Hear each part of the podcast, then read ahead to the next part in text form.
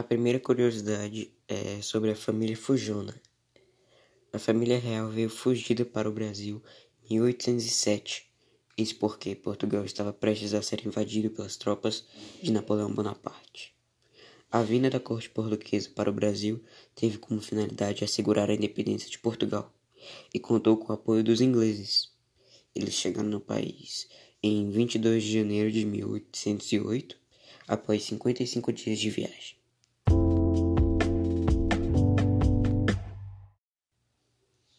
A segunda curiosidade é as relíquias culturais que Portugal deixou no Brasil.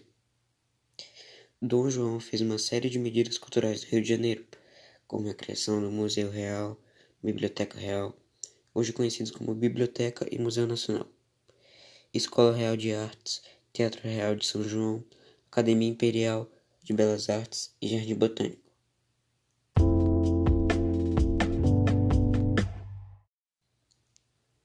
A terceira e última curiosidade é sobre a qualidade da viagem ser péssima. Na época, as condições das viagens marítimas eram péssimas. A nobreza portuguesa enfrentou a falta de higiene, escassez de alimentos e água potável, surtos de viroses e até infestação de piolhos, que obrigou até a princesa Carlota Joaquina a raspar o cabelo.